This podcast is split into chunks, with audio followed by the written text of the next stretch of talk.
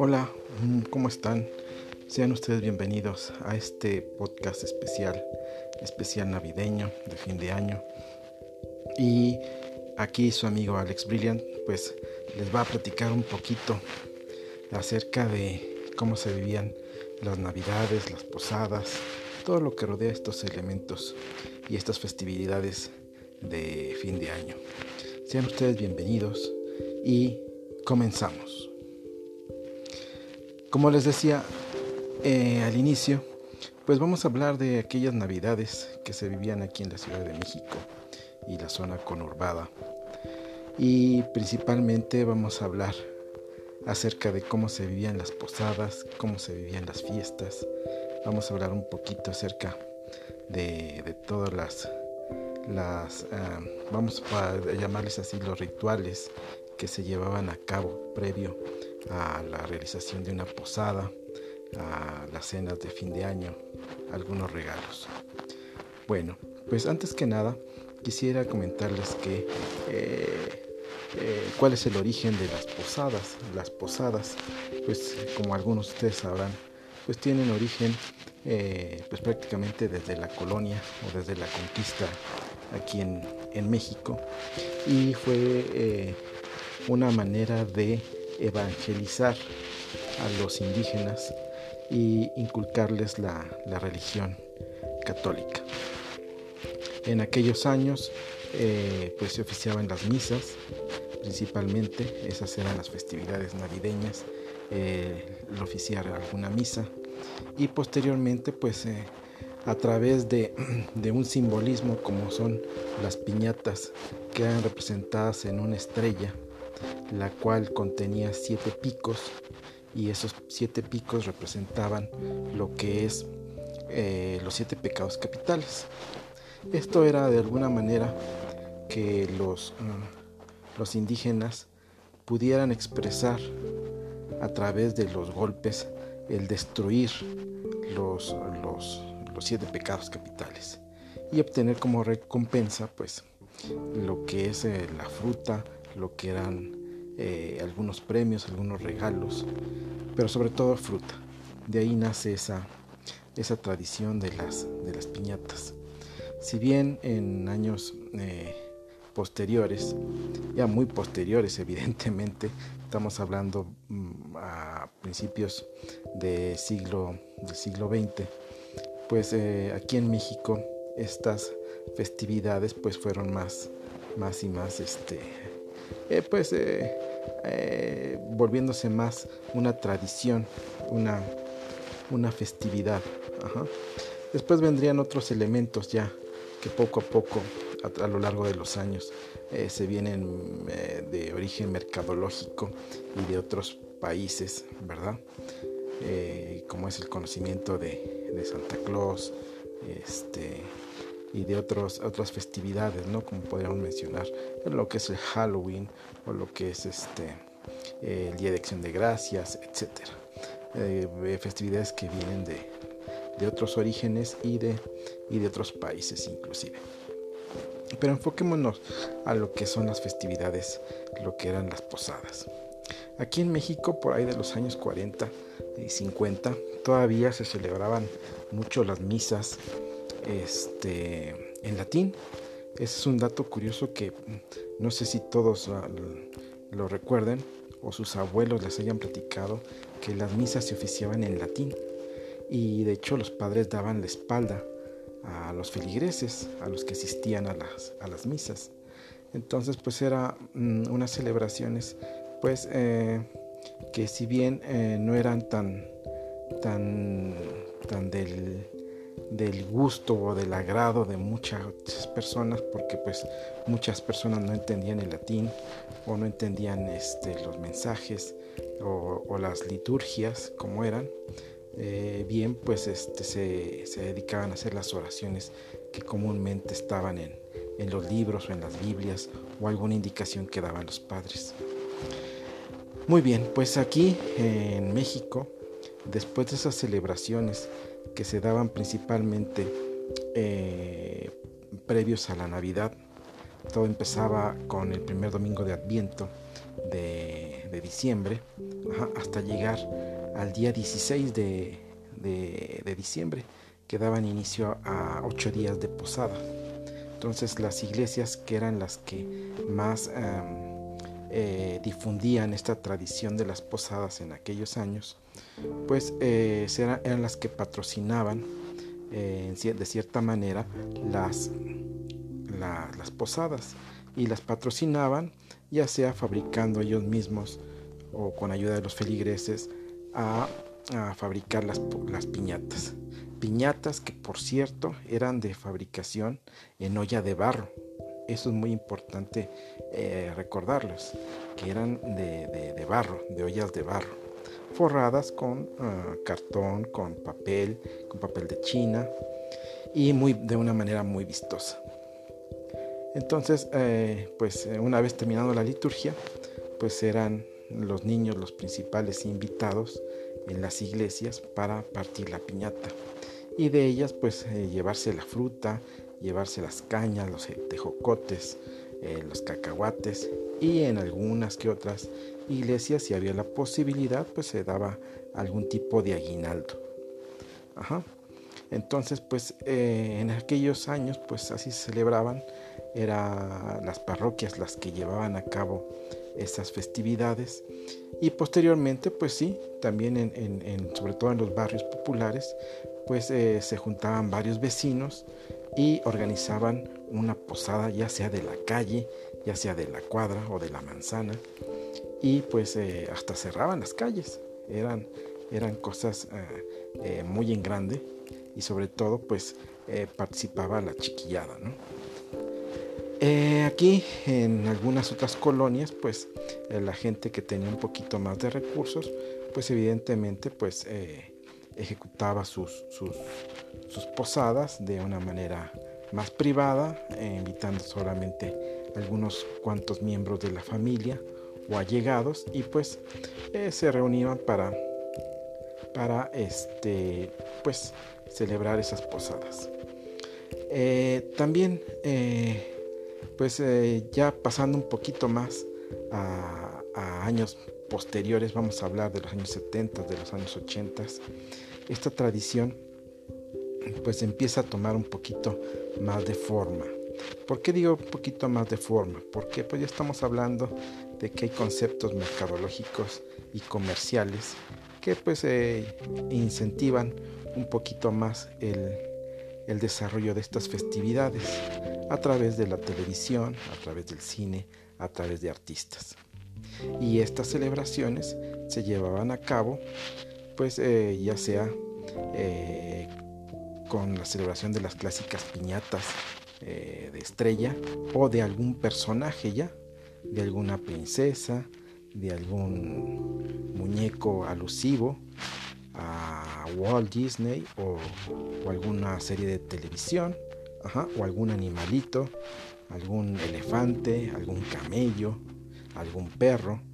Entonces así eran esas piñatas de aquel entonces. Pero muy bien, vamos a hablar de que ahora las piñatas, perdón, las posadas, se celebraban prácticamente a las 7 de la mañana digo a las 7 de la mañana, a las 7 de la, de la, noche. Entonces, pues eh, era, era, era muy común eso, ¿no? Entonces, eh, preparativos era ir al local, al mercado local y ir a buscar este pues todo lo, necesario para la posada. Yo recuerdo mucho y con mucho cariño eh, ese aroma de fruta de temporada, de guayaba, de, cojote, de, cacahuate, cuando entrabas al mercado. Y era una explosión de, colores el ver las piñatas colgados en la gran mayoría de los puestos, sobre todo los puestos que vendían eh, fruta, sobre todo esos, frutas y verdura. Mientras que eh, en los puestos donde, donde se ofrecía ropa o enseres o, este, o cosas para eh, de, jarcería, me refiero a cubetas, escobas, todo eso, ofrecían también las famosas figuritas para los nacimientos. ¿Se recuerdan de esas figuritas para los nacimientos hechas de barro, en donde los rostros de los, de los peregrinos o de los pastorcitos todos deforme o, solamente le dedicaban mucho empeño al, rostro de San José y de la Virgen María y del Niño Dios? Era, eran curiosas ver esas, esas figuritas hechas de barro y con una estructura interior de, de alambre que si recuerdan cuando se rompían cualquier figurita, pues salía a relucir el, el alambrito, ¿no? El alambrito de cobre o de metal que, que daban forma este, a esas figuritas. Entonces, eh, ¿se recuerdan todas esas figuritas? ¿Quién nos recuerda ver en los pasillos de los mercados de, de, ahí, de esos puestos, eh, todo lo que eran los, los pozos, los puentes, las casitas, las casitas de cartón, donde traían un agujerito por atrás y le metías el, el foquito para que se iluminara. Eran curiositas esas casas. También, pues todo, todo, todos los animales, ¿no? Eh, desde patos, pollos, gallos, puerquitos, borregos, cabras, burritos, camellos, elefantes, de todo, o sea, era, era, era prácticamente un zoológico el que se ofrecía. También ofrecían plantitas, pequeños cactus, este, pequeños arbustos, de todo se ofrecía eh, para, para que hicieras tú de tu nacimiento algo, algo maravilloso. Y pues qué decir, cuando entrabas ahí a, los principales puestos, eh, veías a las señoras eh, ofreciendo el, musgo y el heno ¿Se recuerdan de eso? Las pacas de musgo y de heno y que llegaba uno y compraba, deme uno, dos, tres kilos de, de, musgo y de heno. Y, la preparación, ¿no? Para cuando llegabas a tu casa y ponías un pedazo de periódico para, para, que absorbiera la humedad del musgo y lo ibas colocando en secciones, ¿no? Ocupabas tus, tus cajitas de, zapatos o lo que tuvieras para hacer montañas y hasta arriba ponías la casa de, del pesebre, ¿no? El pesebre para la Virgen María, eh, San José y el Niño Dios, ¿no? Entonces eh, era, era, era, muy bonito ver eh, el, el verdor de ese, de ese musgo y alrededor, recuerdo, se le ponía un, límite con, con, heno, ¿no? Con heno, esas ramitas eh, grises, muy bonitas, que adornaban los nacimientos. Otra cosa curiosa es que ofrecían las casitas, los pesebres, los pesebres hechos de, de vara, de pino, de arbolitos, y este, con un poquito de paja como techo y era, era muy padre, ¿no? Ver esas casitas. Siempre traía una sección que ahí podías poner al burro o al buey para, para que acompañara eh, a la Virgen María y al Niño Dios y a San José. Era muy, muy, muy bonito eh, esos tipos de nacimientos y que pues eh, eh, después pues lo coronaba uno con una serie alrededor, lo iluminaba uno la casita y, pues ponías la estrella de Belén, que también la ofrecían ahí en el mercado. Todas estas figuritas, eh, recordemos, pues no, no, no, eran muy comerciales.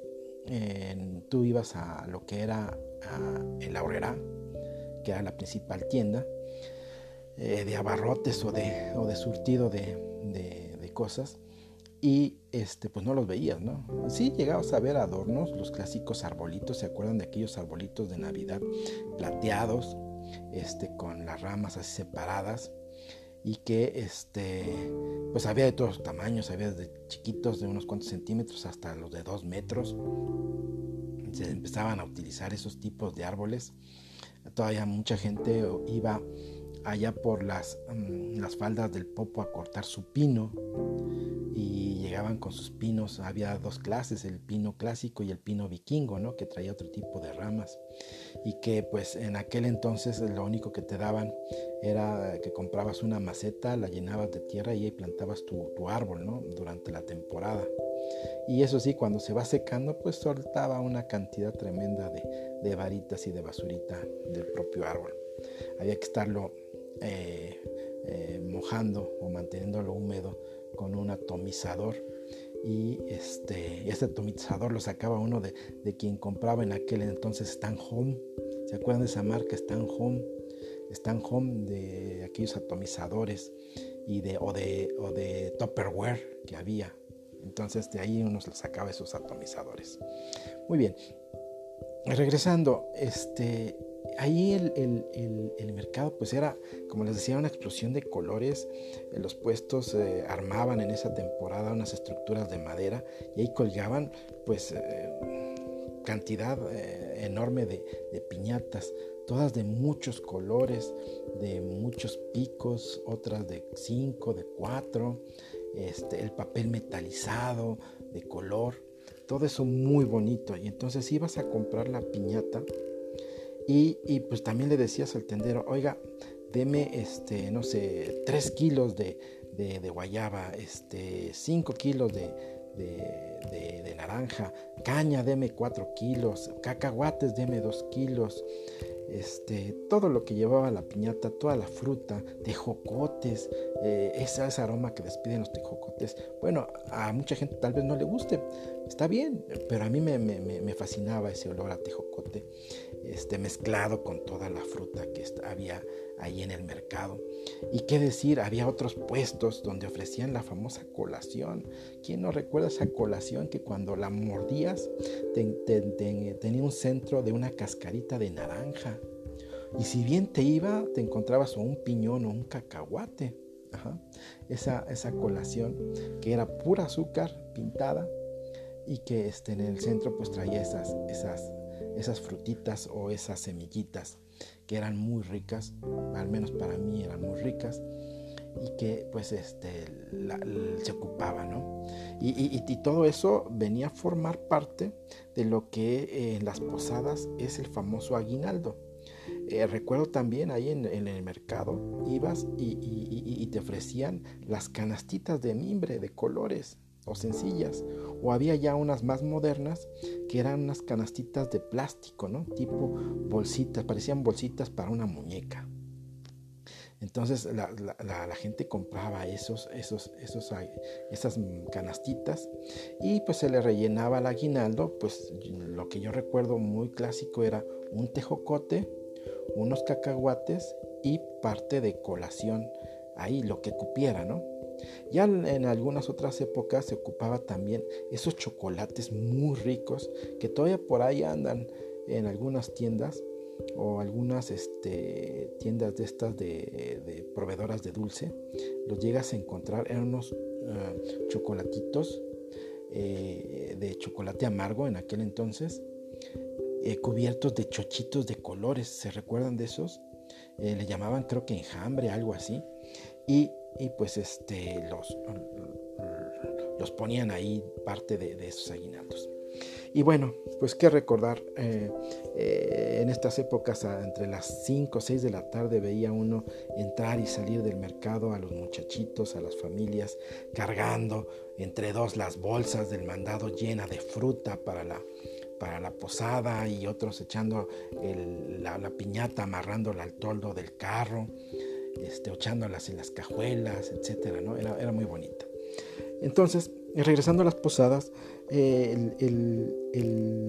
la celebración iniciaba pues temprano a las 7 de la, de la, de la noche, algunos antes, algunos más tarde, pero pues más o menos por esas este, horas iniciaba. Ya estaba oscuro, entonces pues, se prestaba muy bien. Entonces, eh, otra, otro de los recuerdos y del más allá son aquellas eh, celebraciones en algunos hogares, no en todos, la celebración eh, o los ritos iniciales previos a, la, a, romper la piñata. Y eso era que era clásico, se juntaba uno en la sala, en el comedor o en el patio, y la madre o la abuelita o la tía se rezaba el rosario. Se rezaba el rosario, eh, los niños pues eh, eh, guardaban el, mayor silencio, nos aburríamos tremendamente, el estar rezando, rezando el Padre Nuestro, las Aves a Marías y Gloria, etcétera, y estarlo repitiendo varias veces, pues era a veces un poquito tedioso, pero era parte de eso. Después vendría arrullar al niño, Entonces eh, se tomaba la figurita, ya sea grande, chiquita, mediana, como fuera, y se arrullaba, y se arrullaba entre los niños más chiquitos. Eh, los más chiquitos que, pues claro, evidentemente tendrían de entre 2, 3, 4 años, y se arrullaba y se, se hacía un pequeño cántico, ¿no? Después vendrían, después de, Rosario, de Arrullar al Niño, se cantaban algunos, algunos villancicos. Algunos villancicos que eh, el clásico es ese de Vamos pastores, vamos, vamos a Belén. Había otro que ojalá mm, voy a tratar de, conseguirlo y, para evitarme problemas de derechos de autor voy a tratar de conseguirlo y ponerles unos 10-10 segundos de un de un de un em, pues eh, llamémoslo así pues una canción algún, una canción que decía sobre una pastorcita. Eh, decía una bella pastorcita pa cubierta de rocío y no recuerdo la verdad es que era una, una canción muy bonita al menos eh, mi abuela así lo, cantaba y su voz muy, muy, muy, aguda, le daba un tono muy mágico a esa, a ese, esa canción. Entonces, pues eh, voy a tratar en un próximo podcast de a ver si la consigo. Eh, la traté de, de, buscar, o al menos la letra, para leérselo y, este, y compartirlo con todos ustedes. Eso lo veremos más adelante.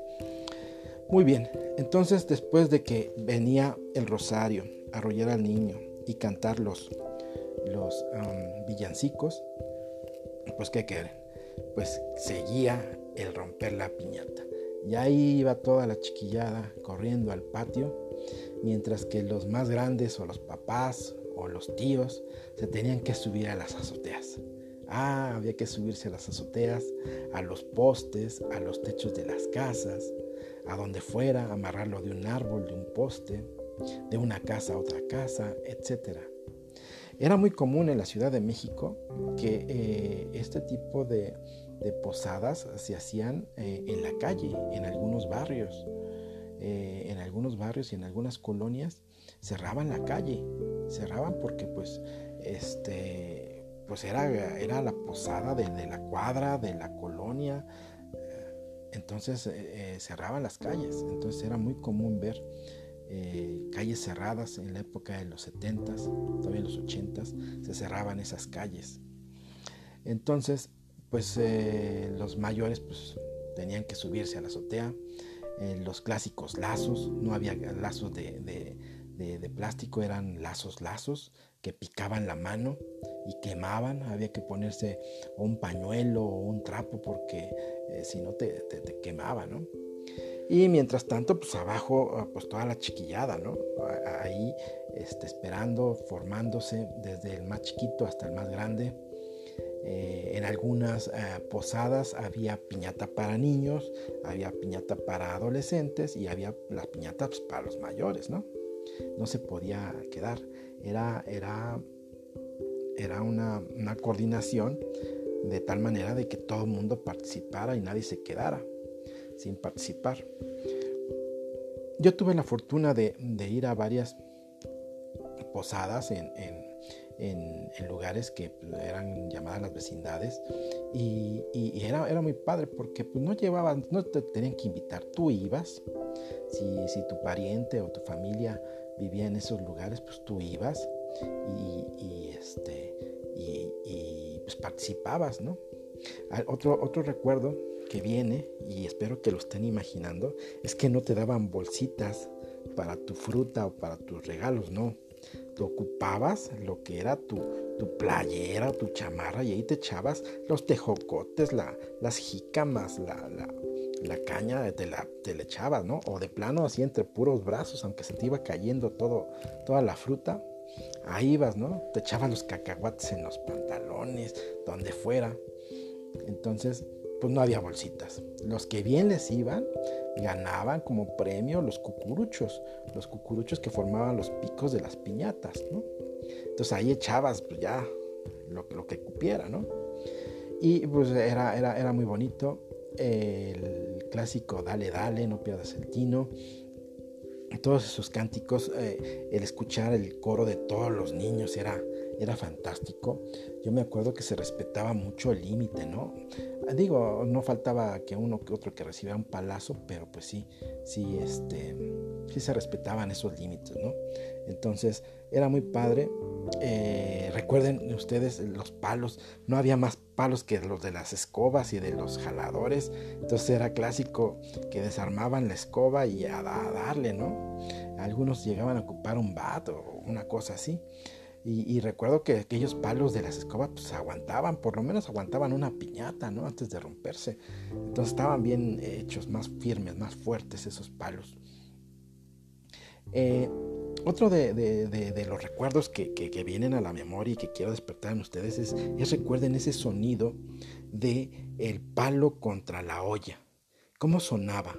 Ese, ese sonido um, em, que provocaba un eco y que cuando se estrellaba o se rompía la piñata, era, era, era sensacional oír ese estruendo, porque era el estruendo del rompimiento del barro junto con el palo y, el, y, en ese mismo instante el grito de todos los niños y de todos los asistentes. Entonces era, era un momento mágico porque esos sonidos se hacían uno solo y de repente veías caer las, la fruta y, y todo mundo se abalanzaba, se tiraba, se empujaba y entre gritos y esto es mío y ay, estás arriba de mí y esto no, dámelo era, era muy padre. Este, no importaba que te llenaras de, de, mugre o de lo que fuera, inclusive hasta los pisos mojados estaban. Entonces era, era, era, era muy, muy, muy interesante ese, ese momento eh, que espero muchos de ustedes lo hayan disfrutado y lo hayan vivido. A mí desafortunadamente, en una de esas, pues estaba yo ya ah, recogiendo mi fruta y me cayó un pedazo de, de, la, de, la, olla y pues me descalabró. Entonces pues eh, traigo en la cabeza desde hace mucho tiempo, muchos años, pues mi alcancía. Pero esos eran parte de los riesgos que, que llegaban a pasar en, en, las posadas, ¿no? Era parte de ese folclore, de, esa, de esas tradiciones muy bonitas, porque la fruta pues caía prácticamente entera. Evidentemente, pues eh, ya cuando todo el mundo se levantaba, era muy común ver los cacahuates pisados, los tejocotes rotos, alguna que otra naranja partida a la mitad, las jícamas todas llenas mugrosas porque corrían o rodaban hasta el charquito abajo de los, de los lavaderos, qué sé yo, ¿no? Este, entonces había de todo, había de todo. Eh, la, verdad es que la pasábamos muy bien como niños, también como adultos ver todo, toda esa ilusión de, las caritas de los niños, de romper la piñata. Y bueno, para quien rompía la piñata, pues era, era prácticamente el héroe, ¿no? Eh, a los años siguientes ibas a las siguientes posadas y, narrabas, este, no, yo rompí tres piñatas, este, la Navidad pasada, este, rompí cuatro piñatas y, se hablaban así como si fueran hazañas, ¿no? Y realmente era una hazaña porque pues, si no te tocaba que te vendaran los ojos, que por cierto ese vendaje era clásico, que, que te, te vendaran con un pañolete, de los que usaban los abuelos o los papás y este o, la cinta que usaban las, las mamás que cuando se ponían sus tubos para rizarse el pelo se ponían una pañoleta una mascada y con esa era muy común que te la pusieran para, para vendarte los ojos no entonces pues eh, había de todo. Eh, la verdad es que eh, son recuerdos muy bonitos que espero que ustedes los estén viviendo los estén trayendo a su memoria porque pues hoy, hoy en día son otros tiempos, hoy en día son otros tiempos. Muy bien, entonces, ¿qué seguía después de, las, de, la, de, romper la piñata? Seguía que eh, pues, em, pues te invitaban a la casa y te servían los, el, ponche, el ponche te lo servían en, en, jarritos de, barro, este, no había en aquellos, en, los años 70 no había mucho eh, vaso desechable, eran muy caros, entonces salía más barato comprar los jarritos Yo recuerdo mis padres iban al mercado y compraban sus, docenas de, jarritos para el ponche, ¿no? Eran muy baratos y pues ahí te servían el, ponche calientito, muy rico. El ponche tradicional, como ustedes lo conciban, como sea tradicional para ustedes. Con eh, tamarindo, con jamaica, con naranja, con lo que ustedes eh, eh, lo acostumbren, está bien. Así es, y lo importante es que ustedes recuerden ese sabor ese ponche, ese aroma tan rica que era el, el que las casas guardaban en aquel entonces durante las posadas. Y bueno, pues este, en, algunas otras también posadas, pues era, era muy común las luces de bengala ¿no? y tronar cohetes no había restricción antes de, los cohetes. Sí había quemados uno que otro, pero, pero por lo general éramos muy cuidadosos. Había los clásicos cohetes de la paloma, el cañón, este, el chiflador, los brinquitos, los canguritos, eh, en, mil, en mil nombres que había de, de los cohetes. Y esa era la diversión de, antes de los niños. Y sí, había niños desde 4 o 5 años tronando cohetes hasta los adultos, ¿no? Entonces era, era una convivencia pues sana, este, a lo mejor no tan sana vista hoy, hoy en día, está prohibido, eh, pero pues así se estilaba en esos años, en los 70 principios de los 80, esas, esas eh, tronaderas de cohetes y de luces de bengala que era muy común verlas. Sí, sí se provocaban accidentes, sí, pero pues era parte de la celebración, ¿no? Entonces, eh, pues así, así celebramos las posadas. Algo que me, está, que me están aquí, eh, aquí mi, gente de producción me está diciendo, oye, no estás hablando eh, de, lo que era el pedir la posada. Ah, cierto, estaba olvidando eso, el pedir la posada. ¿Quién no se recuerda las famosas velitas para pedir la posada? Ah, que se te apagaba la velita y, este, ibas corriendo con el vecino a ver si te daba eh, fuego y terminabas apagándole su velita o, te escurría toda la cera en la mano y terminabas quemado de los dedos. Y, había uno que otro valiente que decía, mira, me voy a echar aquí en la palma de la mano tantita cera y ahí la pegaba como base, todo quemado, pero ahí se aguantaba y pegaba, o quemabas los suéteres del que iba adelante de ti, ibas cantando, el cargar los peregrinos, recuerden cargar los peregrinos, y de ahí el famoso eh, dicho de que a ver si este año sí cargo los peregrinos, ¿no?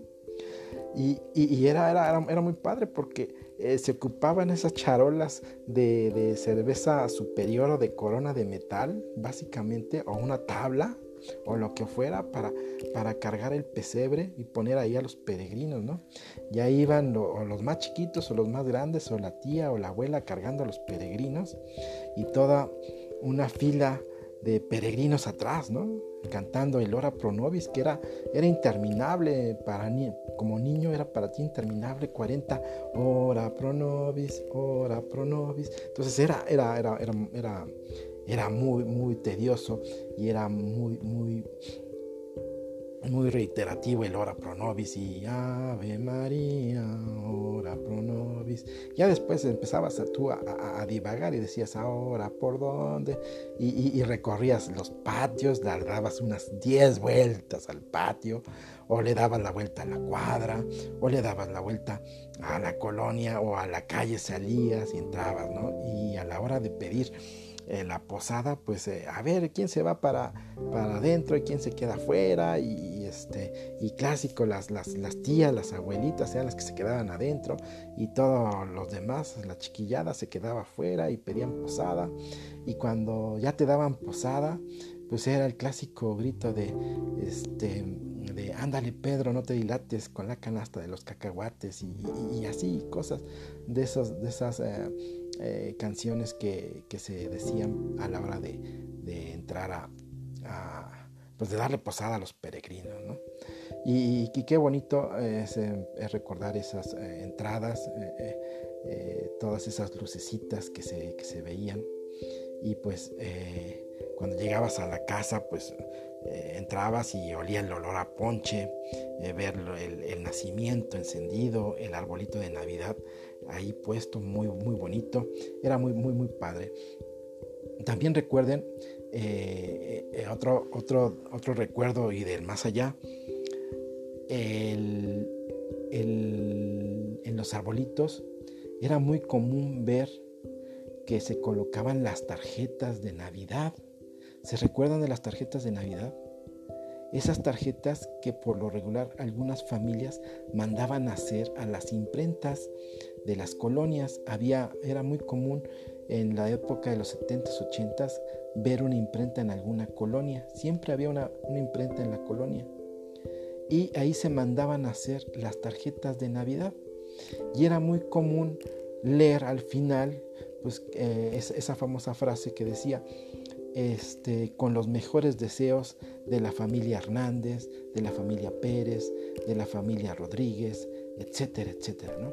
Eh, son los mejores deseos, o de o atentamente la familia eh, Jiménez, etcétera. Entonces, eran clásicas esas, esas tarjetas y entre más, entre más eh, tarjetas eras como que te sentías más, más querido, ¿no? más recordado por, por todos, ¿no? y entonces pues era, era, era como trofeos, ¿no? Es, ponerlos en los arbolitos y era muy padre regalar esas tarjetas. Hoy en día pues eso pues, pues ya no existe, ¿no? ya nada más si acaso algunas tiendas te dan un calendario y te desean lo mejor, ¿no? De parte para nuestros eh, clientes y amigos y proveedores de carnicería La Susanita, ¿no? Y, ya es lo, más que llegas a, recibir, pero, pero sí, este, anteriormente eran las tarjetas y, te llegaban por correo, era muy padre, o sea, eh, ya te empezaban a llegar esas tarjetas por ahí desde noviembre, mediados de noviembre y todo diciembre llegaba, ¿no? Y, era clásico escuchar al cartero, su silbato, porque traía este, esas tarjetas, ¿no? Antes no, no, llegaba tanta correspondencia de los bancos ni de las tiendas departamentales, era porque te llegaba una carta o porque te llegaba una tarjeta, ¿no? Entonces era, era, era, era muy padre, el cartero así era era esperado porque traía una buena noticia, una mala o un mensaje muy muy padre, ¿no? Eso era eso eran antes los carteros y las tarjetas. Otro recuerdo muy bonito era pues que en ese entonces en los 70s, 80s, al menos aquí en México, sonaba mucho las ardillitas de Lalo Guerrero. ¿Quién ¿Quién no recuerda esas eh, canciones de Las ardillitas de Lalo Guerrero? Una canción muy famosa, este, muy conocida que se llamaba o se llama eh, em, Yo vi a Santa Claus besando a mi mamá. Entonces eh, te quedabas así como que, ¿cómo que Santa Claus besaba a mi mamá? ¿no? no te imaginabas que Santa Claus pudiera besar a tu mamá, ¿no? al final, pues eh, la sorpresa de la canción era que pues era papá vestido de Santa Claus, ¿no? Entonces era, era muy bonito la, ilusión de, la llegada de Santa Claus. En algunas casas, evidentemente, en otras es el niño Dios. Entonces, pues eh, en ese entonces pues estaban esas dos disyuntivas, estos dos, dos, dos, personajes, que uno por una parte era el niño Dios, que traía algo, y por otra parte era, era este, Santa Claus, ¿no? Y era muy padre porque pues eh, ibas eh, o pasabas la Navidad eh, o la Nochebuena, ibas a, por lo regular a las casas de los abuelos o de los tíos o de algún familiar y cuando llegabas a tu casa ya veías los, los regalos, ¿no? Abajo del árbol o por donde fuera, ¿no? Donde los encontraras. Entonces era, era una ilusión muy bonita el que llegara a tu casa eh, el niño Dios o Santa Claus. Y bueno, pues este otro recuerdo de, del recuerdo y más allá, pues eh, quiero que se recuerden aquellos arcones que se regalaban, ya sea eh, la gente que trabajaba en alguna empresa o regalos de, algunos proveedores o de alguna amistad. se recuerdan aquellas canastas que hoy en día ya son poco comunes verlas, antes eran muy populares. En estas fechas, venían llenas de aquellos licores de la época, quien no se recuerda el brandy viejo vergel, el presidente don Pedro, brandy Bobadilla 103, ¿se acuerdan del brandy Bobadilla 103? El brandy veterano. Y, qué decir cuando te llegaba algún vino, un licor importado de Fayuca, porque era Fayuca. Recordemos que en esas épocas pues no había importaciones directas como las conocemos hoy. Era muy local y si traías algo era importado, ¿no? Directamente de, por alguien que lo traía de, en algún viaje o de la fayuca o del contrabando, porque era un contrabando. Entonces, que te regalaran una botella de Terry.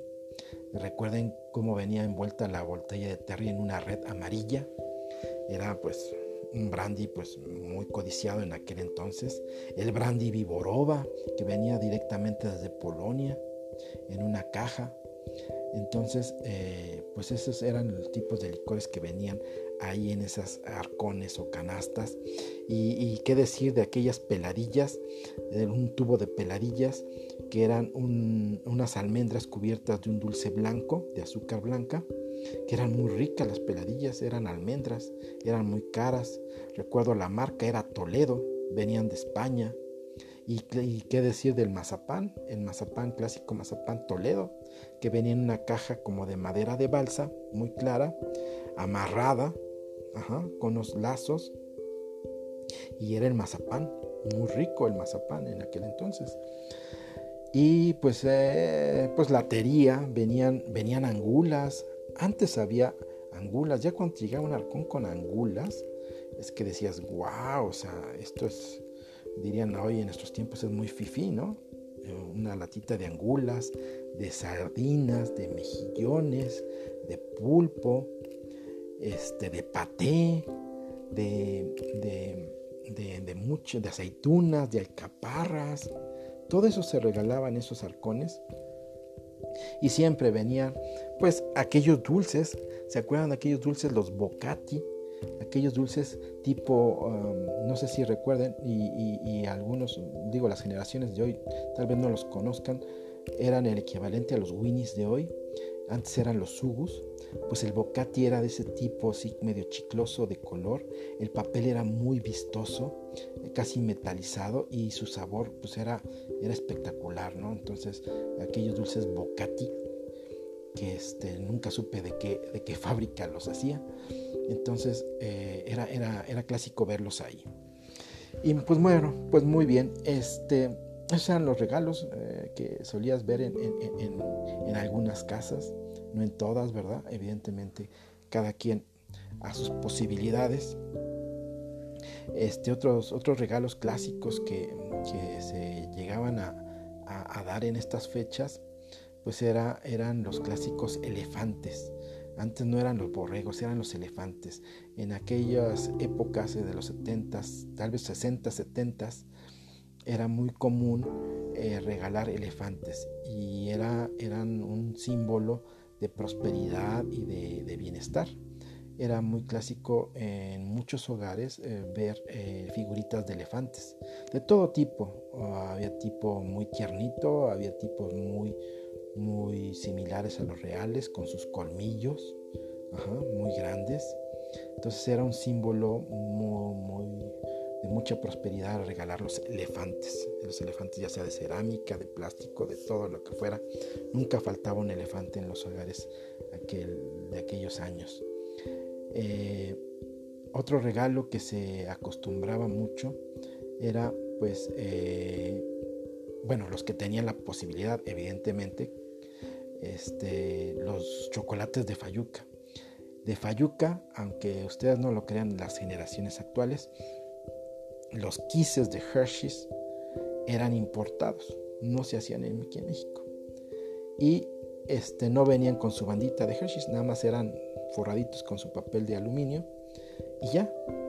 Entonces los famosos Hershey's, este, todos esos chocolates, todo el Hershey's era, era importado, no, no había aquí en México. Aquí en México lo único que había era el Carlos V. Ajá. Y alguno que otro chocolate, el presidente creo todos ellos de la Azteca, que ya era una fábrica de chocolate, pues que en estas épocas pues ya no existe. Entonces, pues esos son, son, son los recuerdos de lo que involucran estas fiestas, estas festividades. Eh, podríamos también eh, hacer un recuerdo del, más allá, es eh, pues la, cena, ¿no? era muy común que en las posadas, en algunas, no en todas, era muy común que como viandas se, se, servían tostadas de pata, tostadas de pata, este, con su crema, con su salsa, y este y pues tu clásico highball, ¿no? De esos vasos largos, que te servían tu brandy viejo vergel que estaba muy de moda en los 70s, 80s, o tu o tu veterano o tu don Pedro, presidente, lo que fuera en esos vasos largos. Ajá, no había desechables, recordemos eso, no había desechables o muy poco. Y este y pues te daban tus tostadas de pata cuando bien te iba, porque por lo regular daban tostadas nada más con crema, queso y salsita. la salsa que siempre a las abuelas les quedaba riquísima, salsa verde, salsa roja, lo que fuera con su cremita. Y este no era la crema que hoy conocemos. La crema de esos años era una crema que se untaba.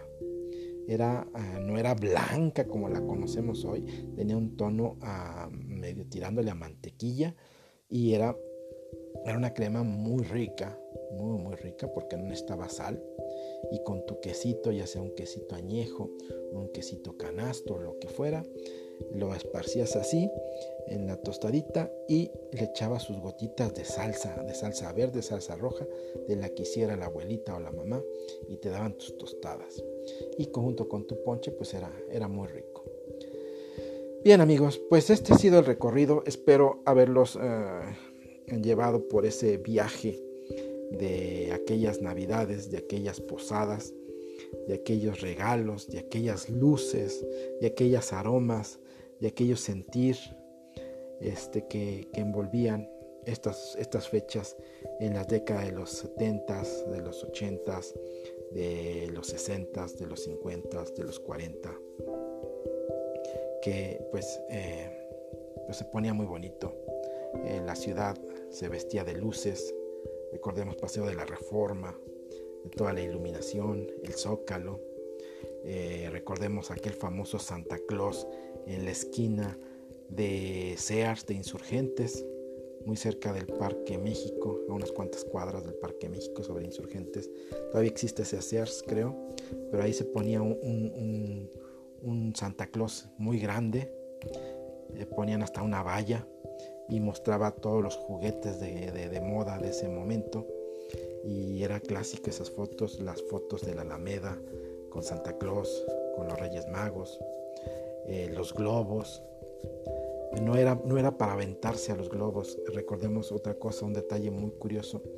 Anteriormente no se lanzaban las cartitas ni al Niño Dios, ni a los Reyes Magos, ni a Santa Claus por globos. Se ponían los zapatos y ahí ponías tu cartita.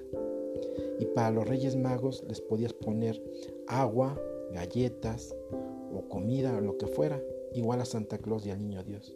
Pero ponías tus zapatos y te, mandaban bolear tu zapatito, ¿no? Para que estuviera reluciente y te dejara un regalo. El Niño Dios, Santa Claus o los Reyes Magos. Bueno, eh, amigos, esto es todo por el día de hoy. Yo les agradezco mucho su atención. Si llegaste hasta aquí, muchísimas gracias. Espero que haya despertado en ti esos recuerdos de aquellas navidades y que, y que hoy en día pues estamos viviendo otros tiempos. Estos son los tiempos que nos tocan vivir, estos son los tiempos que les toca a las nuevas generaciones y hagamos de estas celebraciones a pesar de este encierro, de esta pandemia, de estos momentos difíciles para el mundo, pues hagámoslo que sean eh, un recuerdo agradable en la medida de lo posible. Eh, el celebrar o hacer que estas navidades, estas fechas hoy en día sean lo mejor agradable, pues va a depender de nosotros. Eh, evidentemente pues estamos sujetos a, a cuestiones del destino, que no lo sabemos que vaya a suceder, pero siempre la actitud es, la que marca la diferencia. Y podemos estar tristes o muy contentos, añorar a alguien o, no, o estar, tener la dicha de estar todavía con tus familiares queridos, tus seres queridos, y tenerlos, pues es una dicha disfrutarlos, los que no, pues recordarlos con alegría, con, con esas sonrisas que siempre eh, las tuvimos. Y si por alguna razón no fue así, tuviste la, la desdicha o la desgracia de, de sufrir en estas épocas, pues olvídalas y haz de esta Navidad la mejor de todas las Navidades, para que en el futuro la recuerdes con mucho cariño. Su amigo Alex Brilliant pues les agradece su atención, les deseo muy feliz Navidad, un próspero año nuevo. Y primeramente Dios, nos vemos aquí en otra emisión de El Recuerdo y Más Allá. Me despido, nos vemos, muchas felicidades, bye.